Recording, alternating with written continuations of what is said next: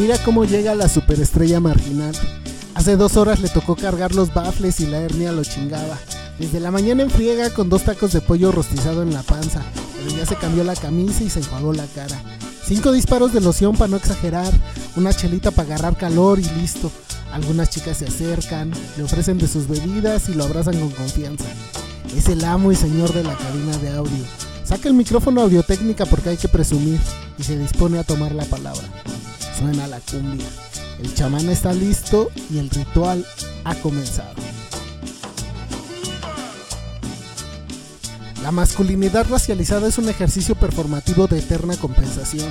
Y si hay que compensar, en la marginalidad somos expertos en ello. ¿Qué es una compensación sino eterna venganza, sanación inconclusa y placebos orgásmicos? Usamos Nikes para olvidarnos de los zapatos rotos en la primaria. Nos cortamos compulsivamente el cabello para no vernos nunca más como cuando mamá nos metía el peine del dos parejo, cabeza de balón. A veces, y apenas estamos cuestionándolo, caemos en la nocividad de la hipermasculinidad violenta o de la hipersexualidad casi salvaje. Victorias diminutas que sin embargo nos permiten navegar con el handicap en contra, mientras tratamos de descolonizar las relaciones interpersonales extrapolando nuestras propias reglas. Esas nalgas no son tuyas. Absurdo paralelismo de la propiedad privada. Ese cuerpo no te pertenece. Contradicción que las nuevas masculinidades no alcanzan a ver porque el privilegio blanco jamás les puso en una situación donde necesitaran el uso de la fuerza como única oportunidad de supervivencia. Aquel reto es cómo reformarnos y sanarnos al interior sin perder nuestra capacidad de autodefensa. El manto de privilegio no nos cobija. Los gurús de la deconstrucción intervencionista no nos ayudan. Mira cómo llega la superestrella marginal. Es el rey de la pista y lo sabe. La labia le hace segunda a sus pies y a pesar de su limitada estatura y su cara tosca, presume de varias y variadas conquistas. Nadie le dice que no a bailar con él. La chavita, la doñita y cualquier chica del tercer sexo. Aunque presume de una heterosexualidad inviolable, todos sabemos que no tiene empacho en encamarse con quien tenga oportunidad.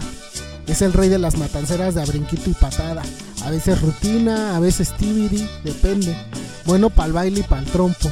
Demuestra con cifras que los chicos malos siguen siendo atractivos.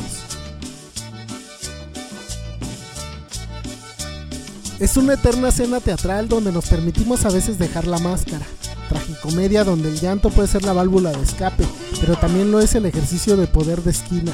El ¿qué me ves, güey? Las lágrimas salieron de todos los supermachos marginales cuando velamos al Pinky, cuyo cuerpo de 23 años fue encontrado con huellas de tortura tres días después de desaparecido. Y decían las copias al carbón de Jorge Drexler que no éramos capaces de llorar. Son nuestros jueces y nunca nuestros aliados. Parten del absurdo racista y clasista de que en la marginalidad los índices de violencia son más altos. ¿Te has preguntado por qué, güero?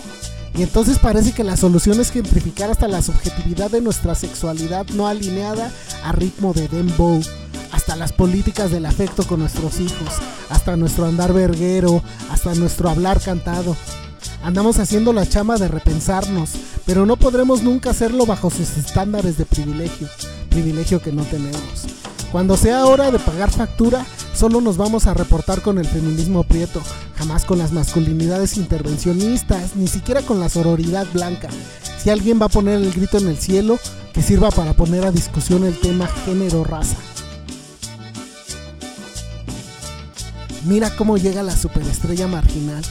Los tacones le levantan las nalgas y ese vestidito deja ver la totalidad de sus piernas. Enseña la pancita y el escote invita a bajar la vista a sus recién hechas tetas, que le quedaron perfectas. La peluca y el maquillaje quizás se pasan un poquito de vistosos, pero de que acapara las miradas, lo hace. Baila y baila, habla con todos, responde con coquetería absoluta a la mayoría de los piropos. Le encanta ser el centro de atención en el centro de la pista. Sábado en la noche, a ritmo de cumbia y a media calle cerrada en una colonia peligrosa. Solo aquí se siente totalmente libre. Como si la condición de subalternidad territorial no fuera suficiente, decidió desde pequeña que quería ser mujer, cuando todos le decían que era un niño. Apenas pudo liberarse un poco y empezó con los pantalones stretch y las playeras pegaditas, que ahora ya son vestidos y tacones. Primero fue la familia, después los vecinos y los compas de la cuadra. después las miradas susgonas de todos en la calle, en una resistencia inicial que al final fue cediendo, no sin dejar profundas cicatrices que aún a veces hay que acariciarse para recordarlas mientras se intentan sanar. Si bien gusta de la libertad, si bien entiende que también el contexto la coloca en la necesidad de compensar con placer las heridas, sin muchas veces tener la oportunidad de pedir algo más que eso, también tiene que lidiar siempre con los que piensan que su cuerpo es público y pertenece a todos, al que lo reclame. Hay que pelear y sabe meter las manos. Se exprime toda la feminidad en esa sensualidad alevosa, pero pelea con fuerza porque hay que sobrevivir. Güey que mataron a la Pepa. No mames. Güey que se suicidó la cambuja. No mames. Sí, se ahorcó en un árbol. Le encontraron en la mañana. No mames. No todas las batallas se ganan.